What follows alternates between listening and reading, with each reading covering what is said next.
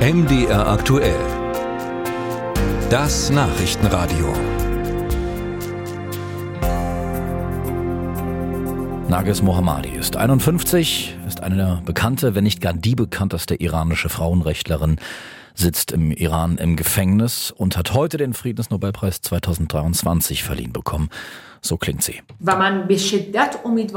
Ich bin heute voller Hoffnung und zuversichtlich, wenn ich ins Gefängnis zurückkehre. Ich kehre zurück ins Gefängnis, um den Kampf fortzusetzen.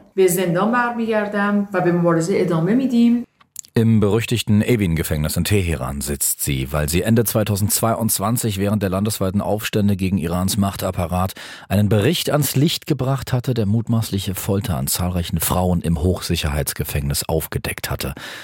Wir reden über den Friedensnobelpreis für Nargis Mohammadi. Jetzt mit der Direktorin des Instituts für Friedensforschung und Sicherheitspolitik in Hamburg mit Ursula Schröder. Grüße Sie. Guten Tag. Wie wichtig, Frau Schröder, ist aus Ihrer Sicht dieser Preis für Nargis Mohammadi für die Frauen im Iran insgesamt? Die Verleihung des Friedensnobelpreises an eine iranische Menschenrechtsaktivistin ist aus meiner Sicht ein wichtiges und auch richtiges Zeichen in einer sehr schwierigen Zeit für diese Bewegung im Iran. Es ist schwer zu sagen, inwieweit der Preis praktisch hilfreich sein wird für eine Frau, die sich seit langem in Haft befindet und auch praktisch hilfreich sein wird für die Frauenrechtsbewegung, die hinter ihr steht. Aber er ist ein Zeichen symbolischer Aufmerksamkeit und Hoffnung für eine Bewegung, die auf der politischen Tagesordnung stehen sollte. Und das ist ja auch eines der Ziele des Friedensnobelpreises, Aufmerksamkeit auf Themen zu lenken und Themen auf der internationalen Tagesordnung zu verankern. Und es ist zu hoffen, dass das mit diesem Preis heute gelingt. Könnten Sie sich denn vorstellen, dass dieser Preis für Nagis Mohammadi die iranischen Frauen ermutigen wird, noch häufiger, noch energischer auf die Straße zu gehen, aus Protest gegen die Unterdrückung in ihrem Land? Das tun sie ja bereits. Die Proteste im Iran sind wirklich sehr mutig, auch gehen mit sehr hoher persönlicher Gefährdung der Personen, die daran teilnehmen, einher. Ich hoffe sehr, dass diese Proteste unterstützen, dass das äh, ein positives Zeichen für die Bewegung ist. Es gibt ja auch äh, Stimmen, die sagen, dass Preise zu Schaden führen können, dass Personen dann stärker unter Repression geraten, wie das beispielsweise mit Memorial, der russischen Menschenrechtsorganisation, die im letzten hm. Jahr den Friedensnobelpreis bekommen hat, passiert ist.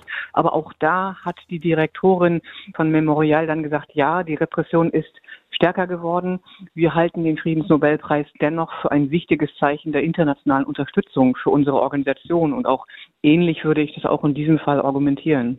Das Haus, dem Sie vorstehen, Frau Schröder, also das Institut für Friedensforschung und Sicherheitspolitik, hatte vor der Vergabe des Friedensnobelpreises einen Artikel veröffentlicht mit Mutmaßungen, wer den Preis bekommen könnte. Und der Name Nargis Mohammadi ist dann nicht aufgetaucht.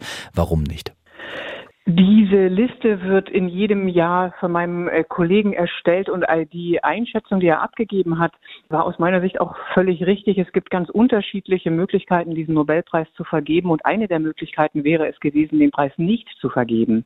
Das ist mhm. bereits während des Vietnamkriegs passiert.